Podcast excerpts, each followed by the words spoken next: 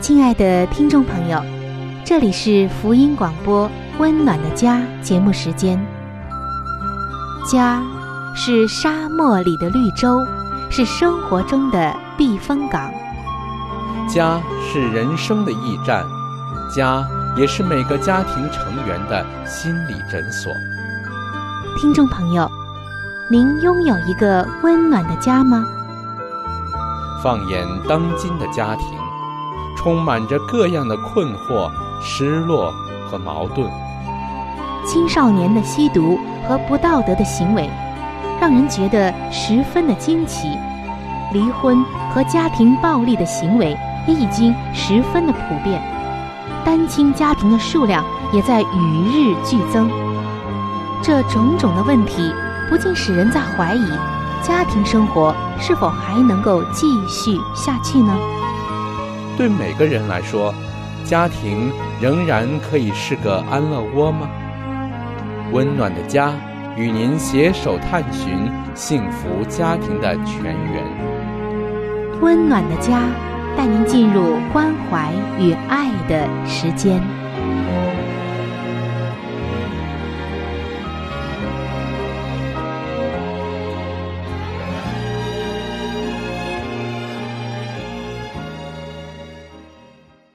各位亲爱的听众朋友，欢迎来到《温暖的家》节目时间，我是主持人春雨，非常的开心能够和您相会在这道空中的桥梁之上。听众朋友，温暖的家是每个人心中的梦想和渴望，而设立婚姻制度的上帝，他同样也是最关怀每一个婚姻、每一个家庭了。虽然在现代的家庭和婚姻中，我们看到夫妻双方都会因着一些矛盾分歧而受痛苦，但是上帝会帮助我们解决这些痛苦。在上一期的节目中，我们分享了婚姻当中的痛苦主要有两个类型，一种是来自于上帝给我们的苦，这种苦是暂时的。是为了帮助我们成长，它是成长的一个过程。但另外的一个苦就不一样了，它是人为的苦，也就是因着人的错误、犯罪、伤害而导致的受苦。这个苦只能让人自食其果。所以我们要分辨，我们现在所受的苦，是来自于人的还是上帝的。有关于这方面的内容。我们在上一期的节目中已经分享过了。今天我们要来看一下婚姻当中出现的另外一种问题，就是突然袭击。什么意思呢？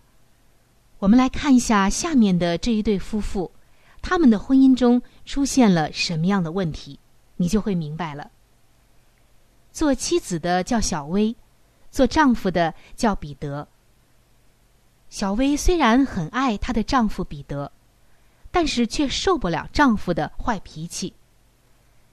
平时一家人真的是其乐融融，但是只要丈夫彼得当天的工作不太顺利，或者和妻子小薇的意见不合，就会把气都出在家人的身上，不但伤害了彼此的感情。而且也扰乱了全家的平静生活。但是小薇不敢与彼得沟通这件事。首先，毕竟他们有过许多的欢乐时光，而小薇真的是不想破坏和谐的气氛。只要不是必要，她绝对不愿意引起争执。另外有一点就是，小薇也知道，丈夫这一点。就是丈夫的这种坏脾气是不会改善的。熬了很久以后，他的朋友对他说：“小薇，在情况变得更糟之前，你要立下界限，为婚姻立一个上帝的界限吧。”这里所说的界限，就是我们在前些期节目所说的，上帝在婚姻中。赋予丈夫和妻子不同的责任、角色以及权柄的这个界限，但是实际上，小薇对这些界限却是似懂非懂的。但她决定要开始立界限，她想要为自己打一个翻身仗。结果怎么样呢？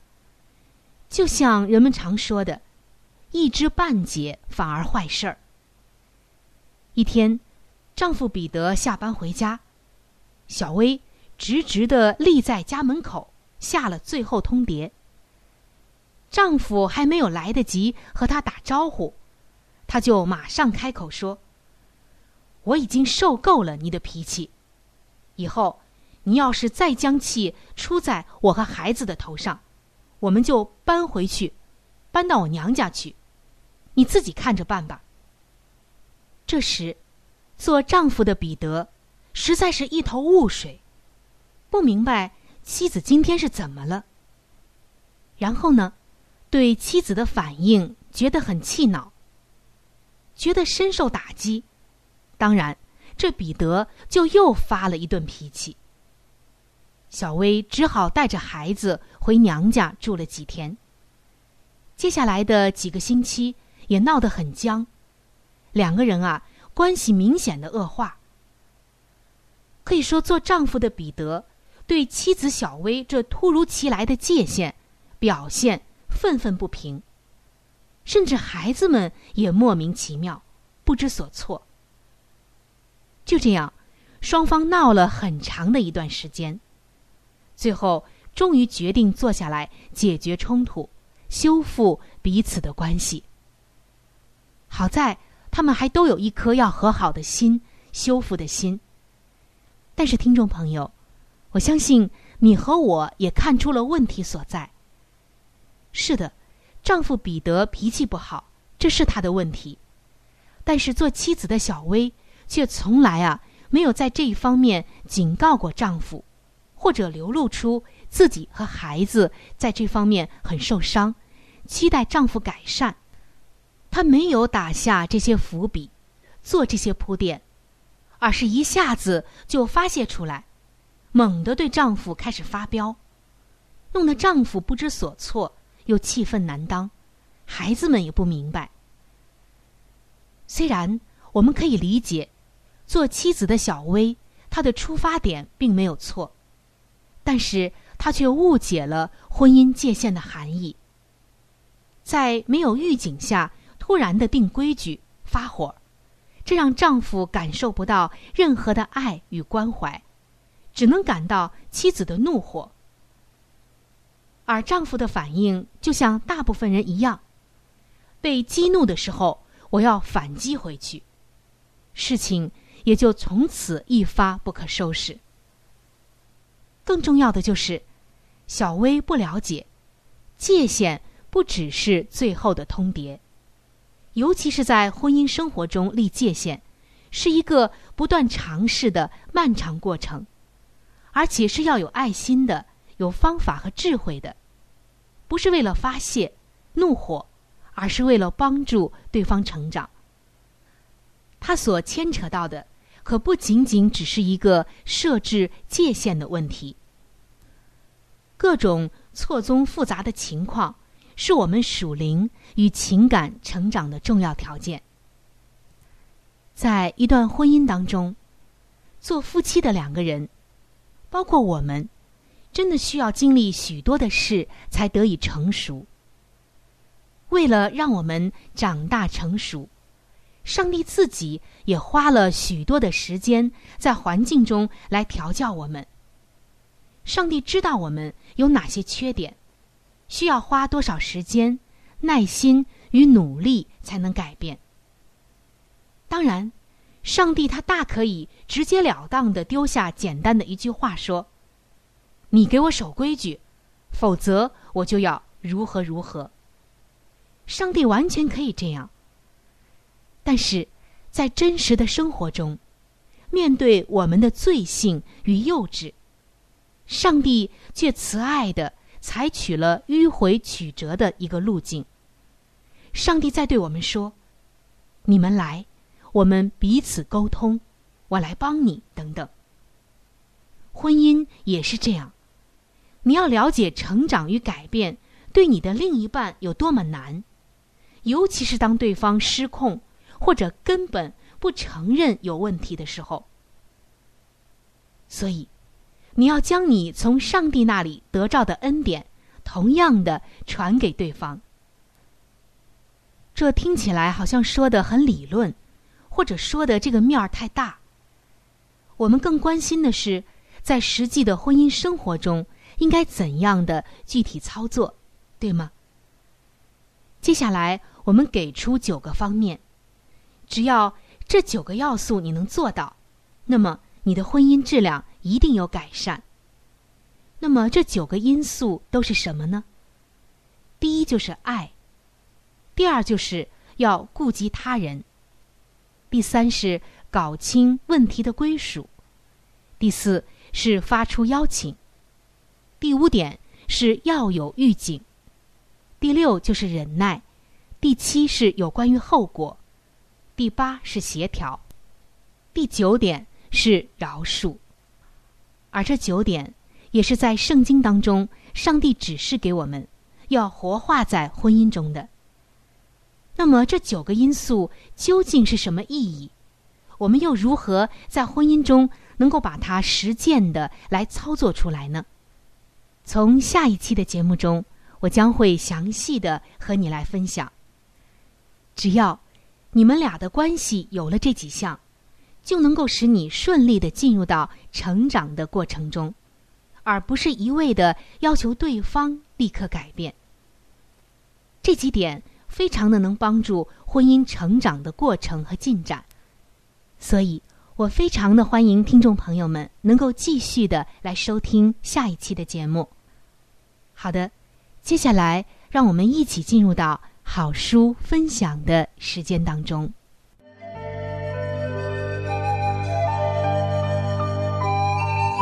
好书分享时间。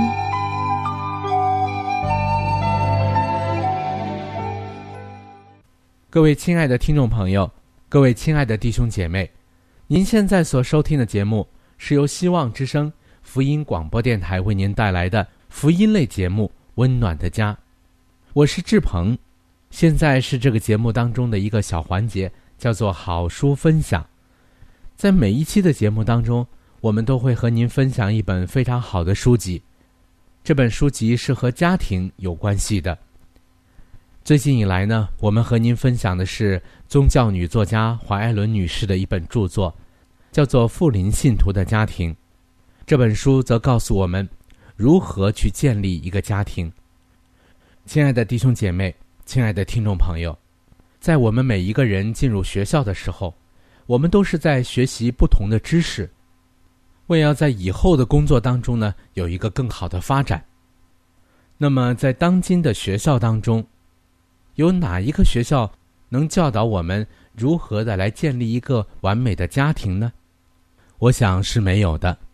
那么在基督的学校里，他则教导我们如何的拥有一个幸福而温暖的家，同时又当怎样来教育自己的子女。那么在这里呢，我们特别推荐给您这本书籍，相信这本书对您一定有莫大的帮助。亲爱的听众朋友，如果您听完了这本书之后，您喜欢这本书，您又想拥有这本书，您可以来信给我们，我们可以免费的将这本书赠送给您的。我们具体的通讯地址会在节目当中播报给您听，请您留意。富林信徒的家庭。第四十九章，母亲的助手。有的工作便是最安全的保障。对于青年最安全的保障之一，便是从事有用的工作。他们若曾受过训练，养成勤俭的习惯，致使他们所有的时间都用于有用的工作上，他们就没有余暇埋怨自己的命运，或做空虚的白日梦了。他们也就很少有养成恶习或结交损友的危险了。倘若父母专心致志于其他事物，甚至无法使自己的儿女常为有用的工作而忙碌，那么撒旦就必会设法使他们忙碌。儿童应该学习承担责任，父母必须察觉这一事实：他们的儿女所应当学习的最重要的科目，就是要让他们各尽其分的去承担家庭的责任。父母应当教他们的儿女用常识的眼光来观察人生，感觉到自己在世上必须做有用的人。男孩子和女孩子都当先在家中。在贤淑明慧的母亲督导之下，领受如何背负生活重担的教训。儿童所受的教育，结果无论为善为恶，都是从早年开始的。当年长的儿女长大了，他们就该协助照顾家中年幼的人。母亲不可因为担负那些儿女能够而且应该做的工作，而把自己累坏了。吩咐重担导致满足，父母们呐，要帮助你们的儿女，借着忠诚的履行他们做家庭一份子、理当恪尽的义务，而成全上帝的旨意。这样必使他们得着一种最有价值的经验，教他们不再将思想集中于自身，只求一己之乐，或图一时之快。要耐心的教导他们，在家庭范围内尽当尽之分，擅自努力吩咐父母和兄弟姊妹的担子。这样，他们因明白自己果然也有所作为，就必心满意足了。儿女能够受教而成为有力的助手，他们的天性是活泼好动的。并且是倾向于勤劳的，这种活动的本质，极易接受训练与指引而导入正途。儿女在幼年时代，就可以受教，每日负起他们轻省的担子。每一个孩子都有若干固定的工作，要向他的父母或监护人负责完成。他们从年轻的时候起。便这样学习背负义务之恶，而这些小小任务的执行，就必成为一项乐趣，为他们带来一种只有借着行善才能获得的幸福。他们就必惯于尽责工作，且以服务为乐，发现人生中含有较比取悦自我更重要的多的任务。工作对于儿女是有益的。他们若以大部分的时间用于有益的劳作，就必更加快乐；而在完满的达成了任务之后，他们对于那些天真无邪的游戏就会更感兴趣。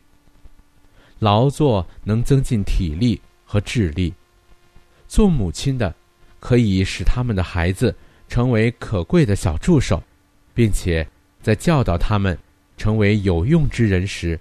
他们自己也可以从而获得有关人性的知识，明白怎样去对待这般年轻活泼的孩子们，同时因常与小孩子接触，也就保持了他们心理上的温暖和朝气，而且正如他们的儿女，以信赖和爱心仰望他们，他们也同样可以仰望可爱的救主赐予帮助。和引导，受过适当训练的孩子，当他们年事渐长之时，就懂得爱好那种减轻他朋友的负担的工作了。确保心智的均衡，在完成分派给他们的任务时，便可使记忆力增强，使心意获得正当的平衡作用，并使品性坚定。而办事敏捷，每天都有无数小小的义务，也需经过思虑、策划，并拟具一个行动的方针。孩子们渐渐长大，对他们的要求也可以逐渐增加。指派给他们的工作，不易使之过于繁劳，工作时间也不宜过长，以免孩子们困倦而气馁。选派工作要贤明而周详，要顾虑到身体最理想的发展，以及心意与品格正当的培育。好了，亲爱的听众朋友，亲爱的弟兄姐妹，好书分享这个环节呢，我们今天就和您暂时的分享到这里。那如果您对这本书籍非常的感兴趣，希望得到这本书籍的话呢，请您来信告诉我们，我们会免费的将这本书送到您的手中的。来信请寄香港九龙中央邮政局信箱七一零三零号，你写“春雨收”就可以了。如果你给我们发电子邮件也是可以的，这样更快捷一些。我们的电邮地址是 c h u。n y u 小老鼠 v o h c 点 c n，好了，亲爱的听众朋友，我们期待着您的来信。下面呢，我们将时间继续交给春雨姐妹。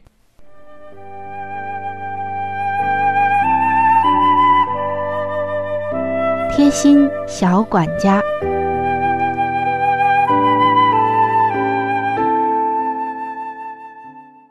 各位亲爱的听众朋友，欢迎来到贴心小管家的时间当中，我是主持人春雨，很高兴能够和您一起携手进入到这样一个关乎我们生活健康的时间当中。听众朋友，如果你的视力下降，或者是你的家人有视力下降的情况，我们都会到专业的医院，请眼科医生来帮我们检查一下。但是，当你视力下降的时候，我要提醒你，可能有一点是我们疏忽了，那就是颈椎病。现在我们看到都市白领颈椎病的情况越来越多，还有像很多伏案工作的，以及常常保持一个姿势的人，颈椎病的这个发病率都是比较高的。而不少人出现视力下降、眼痛。检查过眼睛之后，发现没有问题。其实，这有可能是颈椎病的表现。为什么呢？当颈椎增生的时候，会压迫到颈动脉，就会影响眼部的供血，造成视力下降等等的问题。所以，假如出现了视力下降、眼痛的问题，当然，你要及时的来看眼科。如果排除了眼病，那么别忘了要检查一下你的颈椎，也许问题就在颈椎上。其实不仅仅是眼部方面的问题，还有像头痛、肩部的不适、耳鸣、记忆力下降、头脑经常的眩晕不舒服等等。都可能和颈椎有关系，所以我们今天有必要啊，要来检查一下我们的颈椎是否健康。说不定你会发现，你很多的问题都是因为颈椎病而导致的。颈部的动脉真有很大的作用，它不仅仅关乎着我们脑供血的好坏，而且也连接着脑部的很多器官，所以。这个通往头部的颈椎是我们今天要好好保护的，所以今天的贴心小管家要提醒您：关爱颈椎健康，定期的去检查、去保养，千万不要忽略了颈部的这个重要器官。好，听众朋友，今天的贴心小管家就到这里。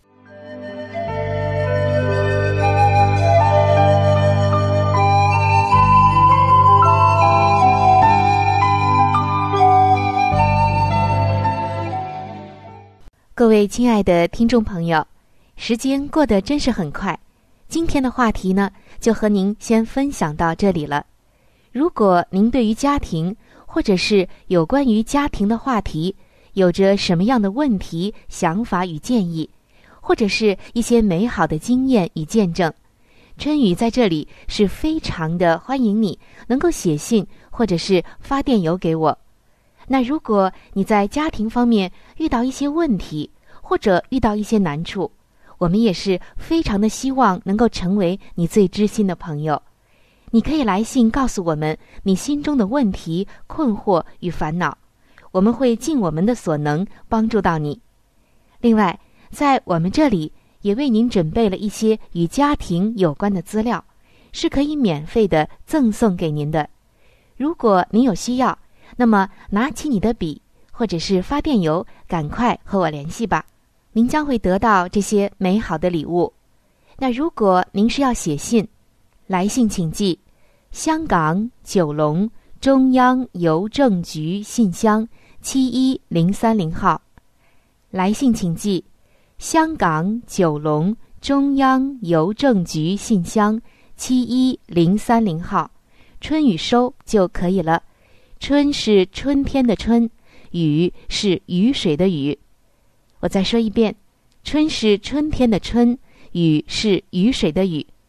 那如果您是用电子邮件的话，请记我的电子邮箱，我的邮箱是 c h u n y u，就是春雨的汉语拼音。接下来是小老鼠 v o h c 点 c n。我再重复一遍。我的邮箱是 c h u n y u，也就是春雨的汉语拼音。接下来呢是小老鼠 v o h c 点 c n。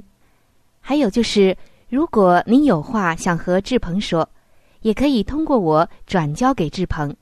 好的，最后非常的欢迎你能够来信。或者是上网和我们联系。本期的节目就到这里了，下期节目我们再会。愿上帝赐给您一个温暖的家。